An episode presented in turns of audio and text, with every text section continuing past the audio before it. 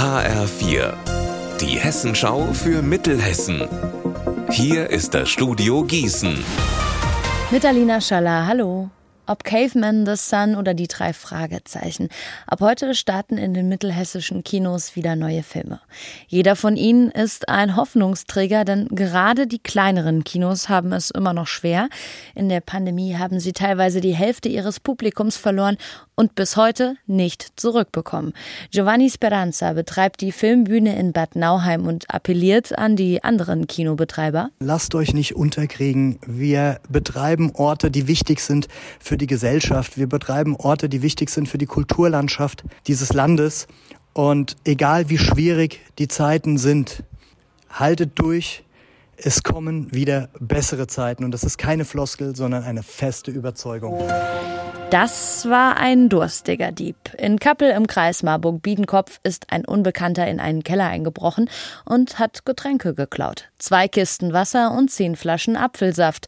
Ganz schön viel für einmal tragen. Wie er seine flüssige Beute weggeschafft hat, weiß die Polizei noch nicht. Sicher ist aber, Durst hat er nicht mehr. Wer auf der Suche nach einem neuen Job oder einem Ausbildungsplatz ist, sollte morgen oder am Samstag in den Hessenhallen in Gießen vorbeischauen. Dort findet die Chance 2023 statt, die größte Berufsmesse in Mittelhessen.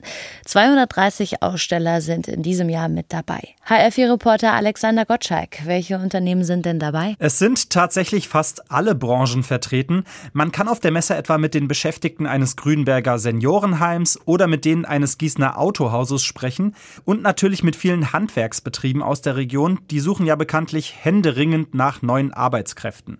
Es sind aber auch einige internationale Konzerne vor Ort, erstmals zum Beispiel McDonald's und IKEA.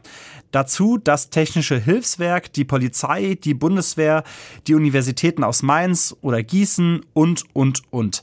Vier Euro kostet der Eintritt. Das komplette Veranstaltungsprogramm und alle weiteren Infos gibt's im Internet.